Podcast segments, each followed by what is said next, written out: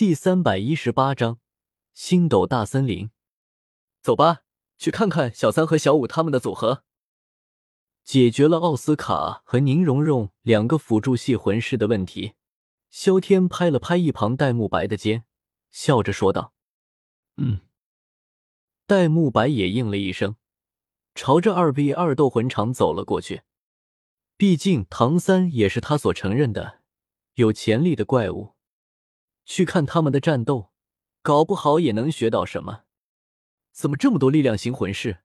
没意思。唐三和小五的对手同样是两个青年，长得很像，看起来是个双胞胎。虽然都是十八九岁的样子，但身材却极为健壮。那两个人看到唐三和小五，只是露出片刻惊讶，随后便恢复了正常。一声低吼。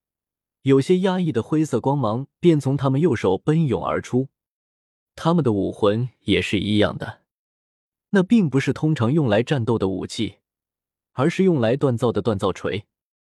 那两人的魂环也都是黄色的，百年魂环，至少在配置上来说，并不比唐三他们要差。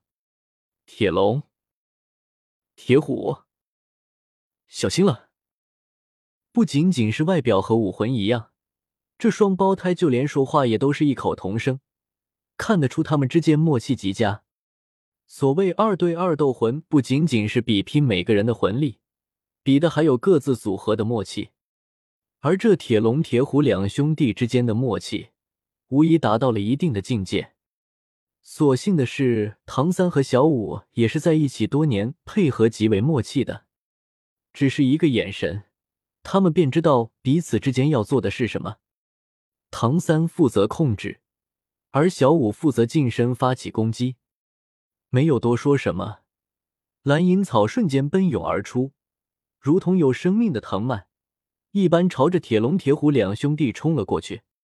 虽然蓝银草被称为废武魂，但是在唐三的魂力加持之下，如果是同等级魂师，被他的蓝银草缠住，极少有挣脱的机会。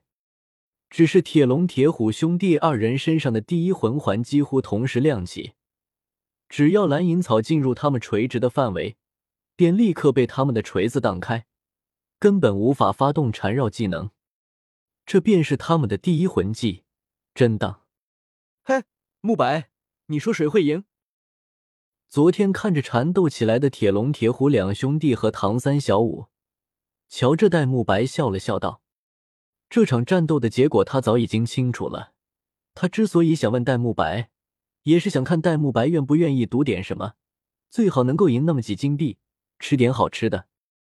戴沐白身为皇族，肯定是不穷的。我猜小三他们会赢。戴沐白看着台上的战局，出声说道：“不得不说，遇到铁龙、铁虎二人，唐三和小五之间的默契算是遇到了对手。”但身为同伴，他还是无条件的相信唐三他们会赢。我也是。萧天只好尴尬的笑了笑，继续看着在台上打折的唐三等人。结局也如萧天意料之中一样，铁龙、铁虎两个人输了。不过，因为他们相差无几的魂力和默契，唐三和小五他们赢得并不轻松。唐三甚至因此受伤。没事吧？戴沐白上前去关切的问着唐三：“那铁龙、铁虎两个人确实算得上是强手，至少能够让唐三受伤就已经不是简单的事。”我没事。唐三只是摇了摇头，笑着说道：“铁龙、铁虎二人的孤注一掷威力确实强大，是他太过低估了他们的力量，才会导致这样的局面。不过所幸的是，有着魂力支撑。”他受的伤也并不重，而且通过这一战，也让他真正看到了器武魂真正的威力。今天他们史莱克学院的运气不错，不只是萧天、戴沐白他们赢了，奥斯卡和马红俊、朱竹清和宁荣荣也都轻易的拿下了各自的比赛。院长呢？只是他们各自的斗魂次数都已经用光了，也不见弗兰德出现。院长说了。我们打完斗魂就让我们先回去。戴沐白在一旁提醒了起来。之前弗兰德在他耳旁说的就是这件事。那哥，你们先回去吧，院长等我。所有人都不知道弗兰德在哪里，只有马红俊例外。他脸上甚至还有着几分兴奋的神色。你小子悠着点。戴沐白脸上露出一丝玩笑的神情。话说到这份上，他也大概知道弗兰德要带马红俊去做什么。戴老大，你要不要一起来？马红俊道：“滚滚滚，一边去！”戴沐白只是没好气的瞪了他一眼，开始不耐烦的催促起来。萧天在一旁只是笑而不语。在朱竹清的边上，戴沐白还不敢放肆。史莱克七怪人均七奴，这点他可不会看走眼。马红俊只是不满的哼了一声，但是他始终也还是不敢与戴沐白对峙什么，吐槽了几句，转身就走。戴老大，那个胖子去做什么？小五有些疑惑的看着戴沐白，出声问道：“小五，你还小？”萧天走了过去，脸色异常的拍了拍小五的肩膀，但他却总感觉这么说有点奇怪。小五怎么说也是十万年的魂兽，也轮不到他说小。但是说单纯吧，小五也确实挺单纯。小五，有些事别多问。唐三也有些神情古怪。小五单纯，但他两世为人，对这些事也还是懂一些的。不会又去祸害女孩子了吧？看萧天和唐三的变化，小五也大概猜出来一些，不满的哼了一声。我都开始怀疑，他的武魂变异到底是不是因为性格原因？这个就别说了。戴沐白眼角余光看了朱竹清一眼，有些尴尬的咳嗽了一声。男人都是这样的。直到此时。朱竹清也难得的开了口，说的话却并不算好听。明剑啊，竹清妹妹，我可什么都没做啊！萧天一听，马上就不乐意了，一脸委屈的开始澄清起来：“就是就是，至少唐三是干净的。”小五也急忙开始帮唐三撇清关系：“是是是，就你们冰清玉洁，行了吧？”戴沐白被朱竹清这一说，也不敢顶嘴，只好没好气的朝着萧天和小五说道：“本来就是。”萧天理所当然的应了一声，枕着手朝着远处走了过去。“走吧，早点回去休息。”他自顾自的走着，伸出手朝着众人打了一声招呼。萧天他们要去的星斗大森林，是斗罗大陆中最著名的三个魂兽聚集地之一。是一片巨大的原始森林，里面的魂兽极为可怕，充满了野性。据说里面连十万年的魂兽都有。什么狗屁！据说这十万年魂兽的老大就在这里。当萧天听到这个传闻的时候，甚至有些不屑一顾。要知道，他们史莱克学院中的那个小五，就是十万年魂兽的老大。一天。并没有给他们太多的准备时间，当然，他们也没有太多可以准备的东西。当他们吃过早饭，在操场集结的时候，赵无极已经在那里等待他们了。这是唐三他们第二次看见赵无极，也是他们看得见的最狼狈的样子，戴着个熊猫眼，脸上甚至还有三处青紫色的痕迹没有消退。所以，当他们第一次看到。这样的赵无极的时候也有些。赵无极是七十六级的魂圣，武魂也是十分强大的，力量形兽武魂。那天唐三他们虽然从他手上过关，但也没有给他留下了这么大的伤痕的能力。看什么看？你们这群小崽子皮痒了是吧？看出唐三他们的笑意，赵无极也有些不耐烦了起来。什么小兔崽子？你还怎么不说熊瞎子呢？一听到“小兔崽子”几个字，小五便有些不乐意了起来，低声吐槽着：“你说啥？”赵无极眼睛一瞪，唐三便下意识的往前一步，伸手将小五保护了起来。面对这个只是大魂师就让自己吃亏的人，赵无极的脸色变得有些尴尬，也就不再追究小五的顶撞，哼了一声：“戴沐白，你带队出发。”因为提前知会的原因，现在唐三他们已经准备好了。赵无极也不啰嗦什么。星斗大森林中的魂兽攻击性极强，大家小心应对。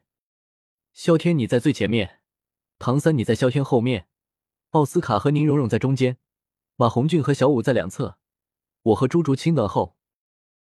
戴沐白马上变得认真了起来，转头看着萧天他们安排起队形。这是一个很合理的队形。